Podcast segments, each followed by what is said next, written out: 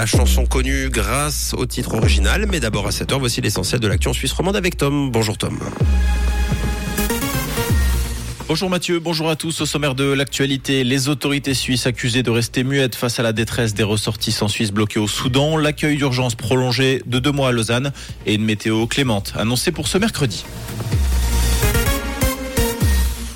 Les ressortissants suisses bloqués au Soudan se disent abandonnés par les autorités suisses. Un couple d'Helvètes résidant dans la capitale soudanaise, Khartoum, affirme avoir pu quitter le pays, mais grâce à l'ambassade allemande pour laquelle l'un des deux partenaires travaillait. Le couple raconte au journaux alémanique du groupe Tamedia avoir patienté une semaine dans son appartement en plein chaos.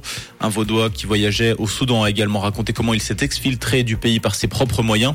Le département fédéral des affaires étrangères n'ayant pas de solution sûre à lui apporter. L'accueil d'urgence sera prolongé de deux mois supplémentaires à Lausanne suite à la demande du conseil communal. Les 65 places de la rue de la Borde seront ouvertes jusqu'au 30 juin. Annonce faite par la ville qui dit vouloir atténuer la cassure saisonnière. Lausanne qui précise que durant la saison hivernale, les hébergements d'urgence ont accueilli plus de 1170 personnes différentes et connues six nuits où l'ensemble des lits étaient occupés. Les 20 km de Lausanne font carton plein. Près de 25 000 coureurs s'élanceront ce week-end sur les différentes distances. C'est 7 000 de plus que l'année dernière. Cette hausse s'explique par un plus grand nombre d'écoles et d'entreprises inscrites sur cette édition 2023. Une édition encore largement soutenue par les habitants du canton.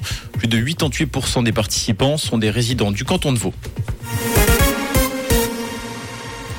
Alain Berset va participer à la cérémonie du couronnement de Charles III, une cérémonie qui doit avoir lieu le 6 mai prochain à Westminster en présence de près de 2000 convives.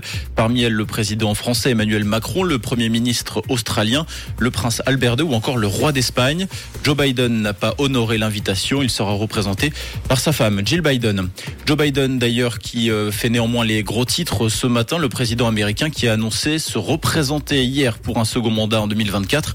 Je suis candidat à ma réélection, a déclaré le président américain dans un message vidéo publié sur Twitter. En cas de réélection, Joe Biden aurait 86 ans à la fin de son second mandat. Hockey sur glace, Bienne s'est offert le droit d'espérer avec un septième match. Dos au mur, les Biennois se sont imposés 4-2 hier à la Tissot Arena et recollent 3-3 dans la série finale face à Genève Servette. L'acte 7 aura lieu au Vernet, ce sera demain soir. Et pour ce mercredi, un ciel ensoleillé et plutôt dégagé pour la matinée avec à peine 1 degré au pont de Martel et à Brodsou et 6 degrés à Chezeaux sur Lausanne et à Renon avec également des passages nuageux un petit peu plus nombreux pour la mi-journée et très peu de vent sur la région. Un bon mercredi et une belle journée avec Rouge. C'était la météo, c'est Rouge.